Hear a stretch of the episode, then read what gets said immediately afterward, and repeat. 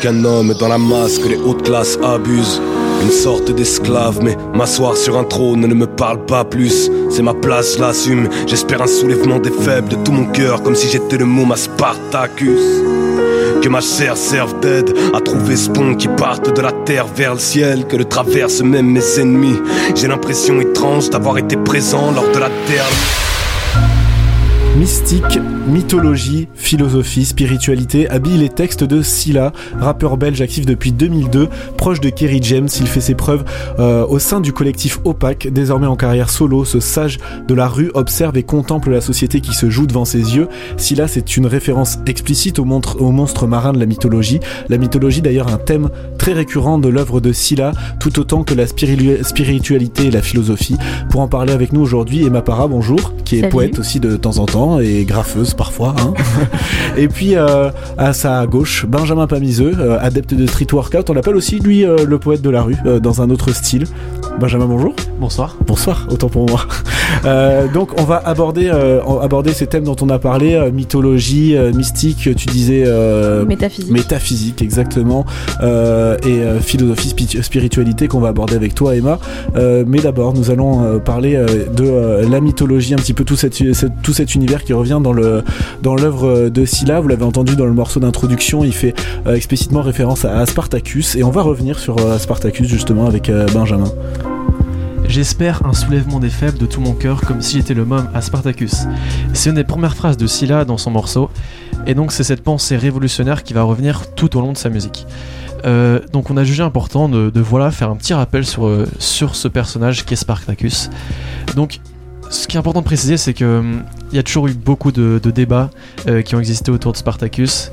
Euh, il y a plusieurs faits qui sont contestés, qui paraissent inventés, etc. Hum, les récits historiques de l'époque ne sont pas tous fiables, euh, mais la seule chose dont les historiens soient sûrs, Spartacus c'est un soldat d'origine thrace, donc c'est un peuple situé au nord-est de la Grèce, et il va être capturé par l'armée romaine lors d'une bataille entre les deux peuples, aux alentours de 75 avant Jésus-Christ. Et donc ils se retrouvent alors forcés à se battre dans des combats de gladiateurs, commençant alors friand la population de la Rome antique. C'est un personnage qui se veut charismatique, euh, il, est, en tout cas décrit comme ça par les historiens. Il va rapidement créer des liens euh, avec les gladiateurs et va être euh, au final à la tête au départ d'une légère révolte. Quasiment tous les historiens alors s'accordent à dire que c'est ce soulèvement qui va prendre de l'ampleur et va réellement constituer ce qu'on pourra appeler par la suite une révolution des esclaves. Donc cette armée de gladiateurs va réellement causer des torts à bon nombre de légions romaines, même si on a du mal à savoir, euh, à connaître toutes les précisions et les caractéristiques de cette révolte, ses objectifs, ses buts. Euh, mais tout le monde s'accorde, tous les historiens en tout cas s'accordent à dire que qu'elle aurait à peu près duré 3 euh, ans, de 73 à 71 avant Jésus-Christ. Donc on l'appelle la troisième guerre servile. Est-ce que cette guerre... Servile, c'est ça? Servile, ouais. C'est les esclaves voilà, qui se battent contre, euh, contre une sorte de tyrannie euh, romaine en fait. Ok. Est-ce que cette guerre avait réellement pour but de mettre fin à l'esclavagisme dans l'Empire romain ou est-ce que c'était simplement une, insurrection, de moins d'ampleur?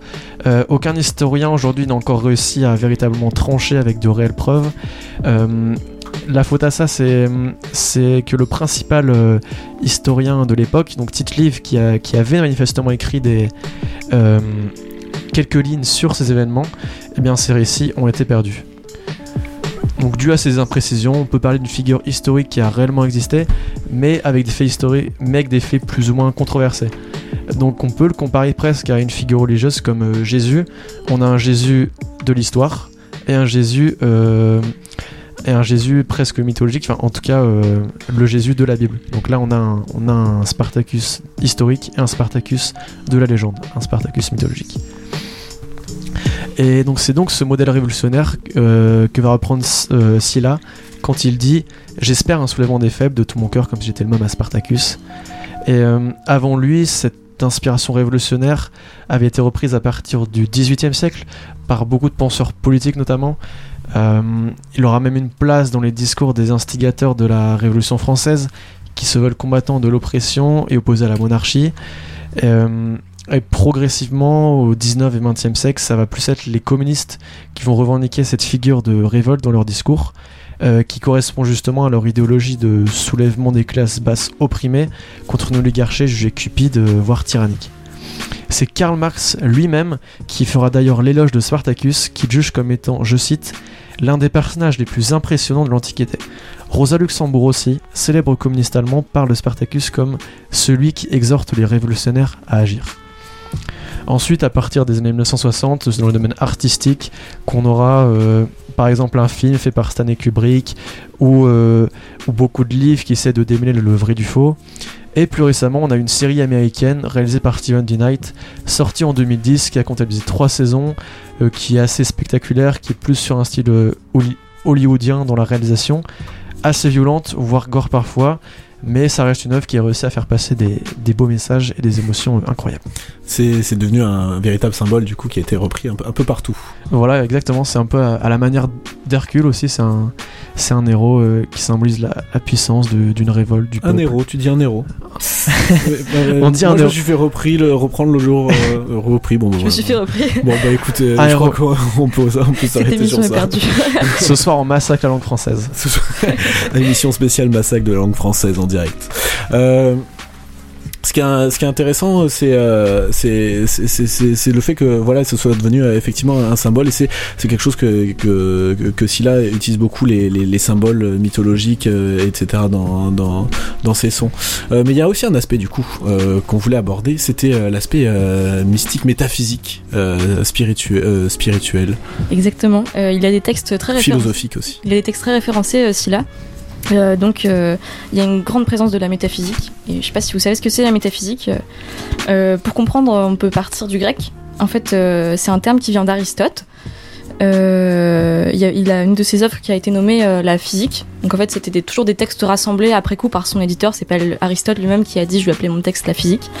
Et donc il a ce premier texte physique. Et ensuite, son éditeur a rassemblé d'autres textes qu'il a publiés.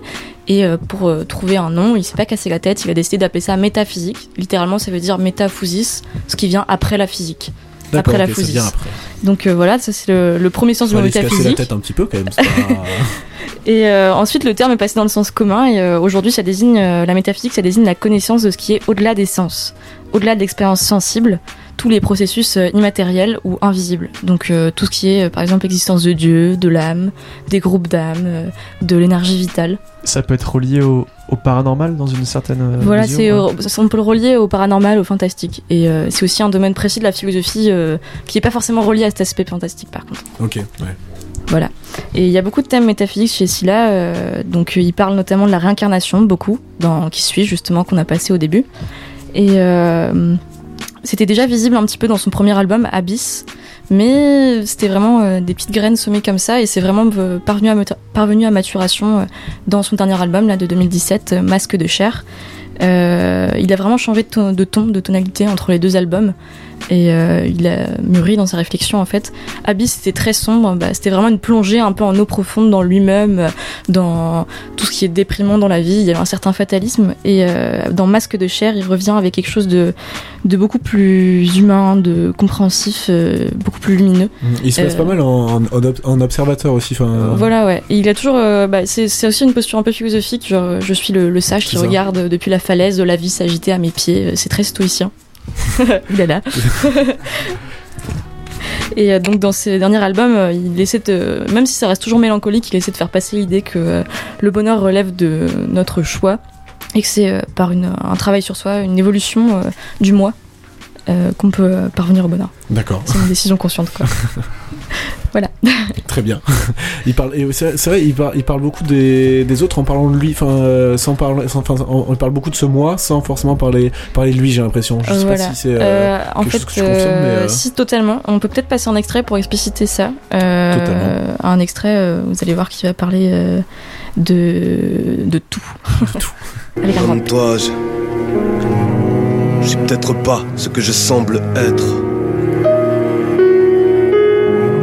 Je me croyais différent des autres, mais cette enveloppe charnelle est un masque. Je porte en moi les chromosomes de l'humanité entière.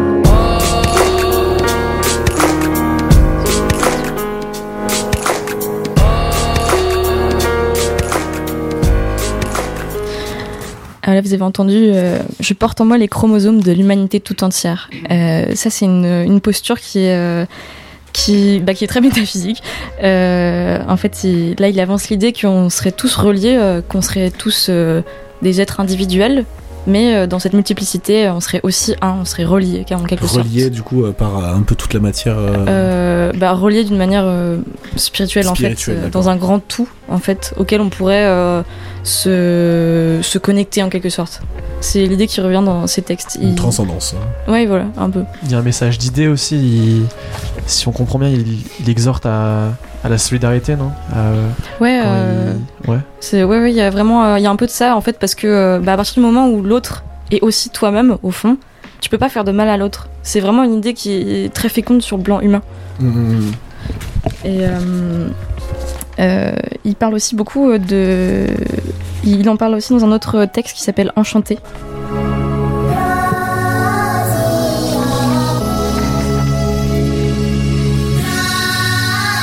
Dis pas enchanté, inutile de le nier. On ne s'est peut-être jamais vu avant, mais on est liés. Oui, on est liés. Je me rappelle de toi, on ne s'est jamais vu, on s'est déjà croisé quelque part. On ne s'est jamais vu, mais on est liés. Si tu ne me crois pas, approche et fixe bien le fond de mes yeux. Tu verras une part de toi y briller. Je peux pas t'expliquer pourquoi, mais on est liés. Je peux pas t'expliquer pourquoi. Euh, dans ce texte Enchanté qui fait partie du même album, euh, il revient, il avance l'idée que euh, peut-être euh, parfois, en fait, euh, même si on se rencontre pour la première fois, on se connaît. Mm. Euh, et en fait, ça, ça appuie une théorie qu'il a pas mal développée sur Facebook avec ses fans notamment, comme quoi il y aurait des groupes d'âmes qui existeraient. Donc en fait, euh, il y aurait plusieurs groupes d'âmes et euh, si tu fais partie d'un de ces groupes d'âmes, euh, tu vas croiser des personnes et tu vas avoir une- un sentiment de, de connaissance, de reconnaissance en croisant une personne et d'affinité immédiate un Comme peu si tu l'avais étrange. déjà croisé. Voilà, comme si tu l'avais déjà rencontré peut-être dans une autre vie mm. ou comme si tu étais relié à cette personne d'une façon inexplicable par la science. Et euh, après, dans la chanson, on, on l'entend pas dans cet extrait, mais il dit euh, euh, J'y crois parce que l'idée me plaît. Et C'est un peu. C'est euh, que c'est intéressant ça. J'y Ouais. j'y crois juste parce que c'est euh, c'est quelque chose qui, qui, me- qui me plaît, enfin qui, qui, est agréable à- de, de pouvoir penser ça, c'est ça? Ouais, voilà. Euh, c'est assez. euh, ça ressemble un peu euh, au pari de Pascal. Je sais pas si vous connaissez le, le philosophe vite fait. Donc je crois que c'est un philosophe euh, chré- chrétien. Je sais pas s'il est catholique ou protestant. Et en gros, le pari de Pascal, c'est de dire, bah même si, si Dieu n'existe pas, au fond, on a tout à gagner à y croire.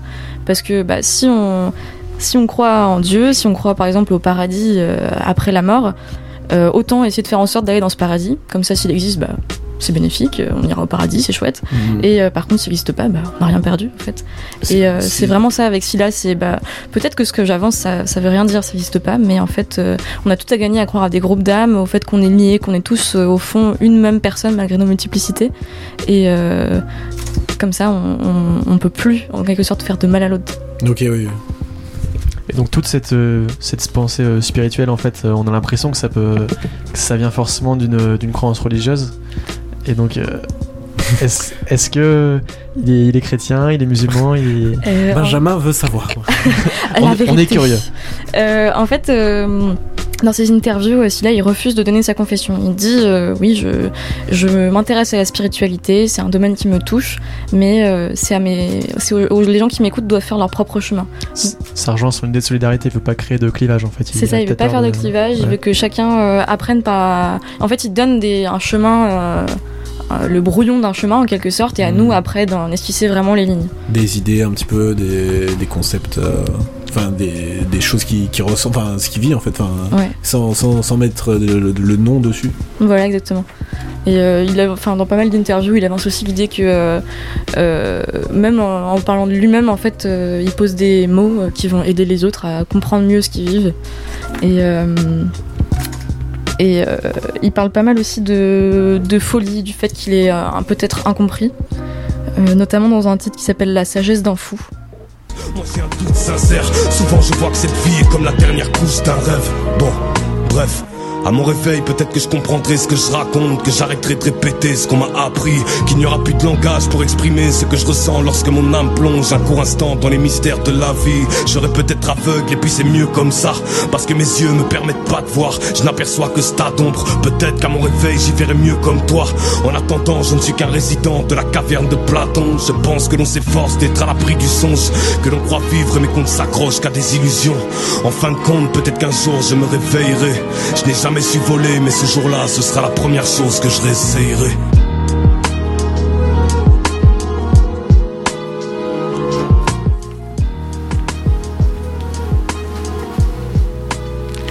Donc euh, un extrait du titre La sagesse d'un fou, où il fait explicitement référence à un philosophe. Un philosophe, yes, je vais pouvoir commenter. euh... Philosophie, c'est parti. L'instant philo, le point culture. Le point culture, Bayema. c'est euh, la plus-value France Culture. la plus-value SCU La plus. euh, donc, euh, la sagesse d'un fou, ça, déjà là-dedans, dans, rien que dans ce titre, il y a énormément de choses. ça peut être une référence à Sénèque ou bien une référence à Aristote. Euh, donc je cite Sénèque, on ne trouve guère un grand esprit qui n'ait un grain de folie. Et je cite Aristote, il n'y a point de génie sans un grain de folie. Donc euh, chez les deux philosophes, il y a l'idée que euh, pour être, euh, enfin pour dans le génie, dans l'intelligence, il y a une part de folie. Cette folie est importante et, et intéressante. Et donc pourquoi, pourquoi il est fou dans ce titre? Pourquoi il parle de folie? Parce que il développe l'idée que peut-être la, la réalité qu'on vit euh, serait une illusion. En gros. Ok. Implicitement, il, nous... Implicitement il nous dit que c'est un génie je sais pas, je pense pas qu'il est euh, qu'il soit à ce point-là dans l'ego trip quand même. il est pas comme ça. c'est pas ce genre de mec. et, euh... et, et, juste, euh, est-ce que tu, tu peux expliciter pour, enfin, est-ce que tu pourrais expliciter pourquoi, pourquoi il y aurait de la, folie dans l'intelligence? Euh... euh Est-ce que tu pourrais expliquer ou... Pourquoi il y aurait de la folie? Alors attends, je vais passer. Donc, euh, donc lui, il, il parle du fait qu'il est peut-être fou, qu'il a la sagesse d'un fou, euh, en disant qu'il pense que la réalité est peut-être une illusion. Il mhm. dit même la dernière couche d'un rêve, et euh, c'est très très platonicien. en gros, dans son texte là, il dit Je ne suis qu'un résident de la caverne de Platon. Je pense que l'on s'efforce d'être à l'abri du songe, que l'on croit vivre mais qu'on ne s'accroche qu'à des illusions. Euh, pour, pour, expliquer tout mon idée, je vais être obligé d'expliquer aussi le, vite fait le mythe de la caverne. En gros, euh, le mythe de la caverne. Le mythe de la caverne, enfin, l'allégorie de la caverne, très connue. En gros, euh, c'est des hommes qui sont au fond d'une grotte, qui sont enchaînés depuis leur naissance et euh, Déjà sympa comme ambiance. Ouais, voilà, c'est cosy. C'est cosy. et donc ils sont au fond d'une grotte et en fait au-dessus d'eux, euh, ils, ils, peuvent pas les voir au-dessus d'eux cachés. Il y a euh, d'autres personnes qui projettent des ombres grâce à un feu et à des marionnettes. Et en fait, ce qu'ils voient en face d'eux sur le mur, ils peuvent pas bouger hein, parce qu'ils sont enchaînés, c'est c'est juste des ombres. Et eux, ils sont persuadés que c'est la réalité, que c'est ça la, la, vie et tout. Mmh. Jusqu'au jour où il y en a un qui parvient à s'échapper de la grotte, à sortir et à se prendre conscience que euh, c'était juste une illusion, c'était des marionnettes, c'était des ombres. Donc ce qu'ils pensaient de la réalité était juste, euh, était juste fausse en fait. Mm.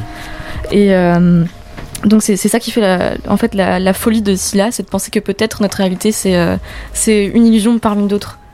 C'est la dernière couche d'un rêve, c'est un, c'est pas plus matériel que, c'est pas très c'est pas plus matériel qu'on le pense en fait. On a la sensation d'une matérialité, mais en fait il y en a pas. Et voilà, c'est ça qui fait un peu sa folie. C'est intéressant. Oui, c'est très intéressant parce que ça veut dire aussi que si on vit dans un rêve, bah autant tout tenter. Vous nous dites si vous pensez qu'on vit dans un rêve ou pas. Euh... Et euh, tout donc, au final... fait, faites pas les trucs de ouf non plus. Enfin, restez, pour, restez. Quoi, pour... voilà, Ce que mais... ne cautionne pas vos bêtises. Voilà. Et euh, donc en fait, le, le plus sage d'entre nous, au final, euh, si on suit le titre de Scylla, bah, c'est le fou, celui qui refuse le réel, la réalité telle qu'on la, telle que nous on l'aperçoit. T'as fait me perdre, mais mais, mais t'es encore là. Voilà, je suis encore là, c'est bon. C'est bon, tu tiens le coup. Ok. euh, voilà. Euh, donc. Euh, là, on est un peu perdu. On est très perdu. là, on est très perdu. on peut revenir un peu sur la métaphysique avec le titre Répondez-moi. Ce sera peut-être plus simple parce que là, je pense qu'on en a perdu pas mal avec le rêve. Non, voilà, on, sort on passe du rêve on sort de la caverne. Euh, le morceau Répondez-moi, du coup, c'est ça. émotionnel qui te déplace les côtes. Est-ce que tu subis ça, hein? Est-ce que tu sens quelque chose de plus dans ce monde? Pour lequel la science ne suffit pas Est-ce que tu tentes de l'atteindre? Est-ce que ça te défonce de savoir dès le départ qu'ici personne n'aura les bonnes réponses? Et voilà, un petit, encore un petit extrait euh, bien métaphysique. Euh, donc je rappelle, la métaphysique, c'est ce qui au-delà de la science, au-delà de la physique, au-delà de la science et des explications que la science peut donner. Euh, c'est exactement ce qu'il dit en fait là. Est-ce que ça te défonce de savoir que dès le départ, personne n'aura les bonnes réponses, qu'il y a quelque chose dans ce monde pour lequel la science ne suffit pas?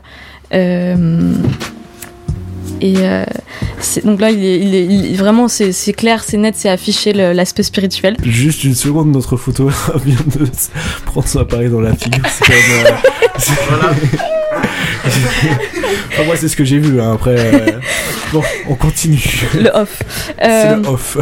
Retrouvez ça en exclusivité sur la page Facebook, le off de SCU. Ah, c'est un peu bizarre dit comme ça. Donc euh, quelque chose que la science peut, pour lequel, pour lequel la science ne suffit pas. Euh, donc là, c'est explicitement spirituel en fait, euh, ce qui dépasse la science. euh, Dieu, ça dépasse la science. Personne n'a prouvé jusque-là que Dieu existait. Et c'est un des, c'est un des énormes reproches qu'on a fait à la métaphysique en philosophie. C'est poser des faux problèmes. on lui a dit, tu poses des faux, tu poses des faux problèmes, t'inventes des réponses. Et en plus de poser des faux problèmes et des fausses questions, tu n'y apportes pas de réponse. Quel scandale. Euh, et là, euh, si là au final dit euh, que personne n'aura les bonnes réponses, Donc, à quoi, à quoi bon poser des questions? Euh, bah non, justement, c'est puisque Ah. personne n'a de réponse, Il faut, euh, il faut continuer à poser des questions. répondre par des questions. Il faut répondre par des questions et surtout par des bonnes questions. Et c'est ça euh, l'important en, en philo. C'est pas de trouver une réponse, mais c'est de poser la question qui va être féconde pour la réflexion. Et c'est vraiment ce que euh, pose Scylla dans ses textes aussi. C'est euh, bah, je vous propose des choses, je sais pas si c'est vrai ou pas, mais ce chemin de réflexion est intéressant et il ouvre des choses pour vous. Alors voilà, Mmh. je vous l'offre. Voilà. Ok. C'est intéressant aussi pour vous qui allez peut-être passer le bac cette année de, de ne pas donner des réponses, de poser des questions dans Mais vos dans- copies. Dans Ça la, vous dépend. dans, dans la vie de tous les jours, est-ce que les gens qui, qui répondent aux questions par des questions, c'est pas les gens un peu relous peut-être?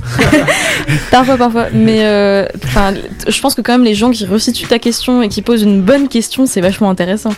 Ça peut être constructif aussi. Ça peut être très Moi, je constructif. trouve que ouais, ça, ça, ça réoriente dans un. Ça, ça, ça t'amène à poser encore d'autres questions qui, qui créent un chemin en fait. Enfin, Mais ouais, c'est un j'avoue, cercle après. ça- une réponse, une réponse, ça arrête ton chemin. Une question, ça, ça, ça le fait continuer. C'est beau ce que tu dis. C'est beau. Mais j'avoue, c'est très dur en société la philosophie.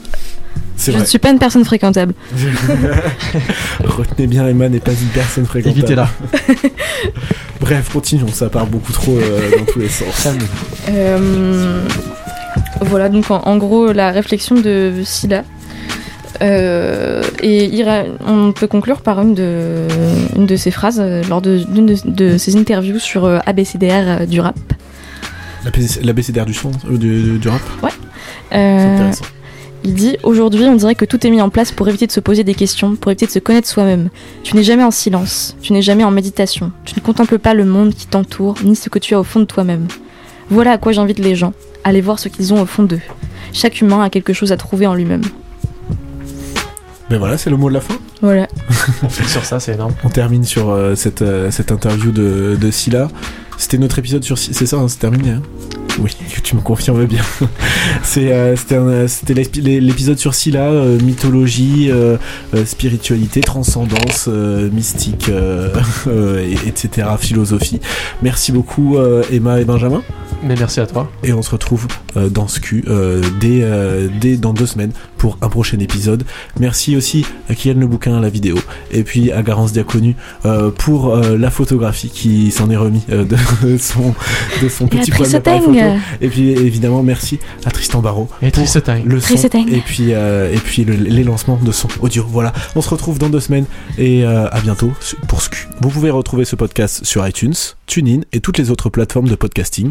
Et n'oubliez pas la playlist que nous mettons à jour chaque semaine sur Deezer, YouTube, Spotify et Sounds Good.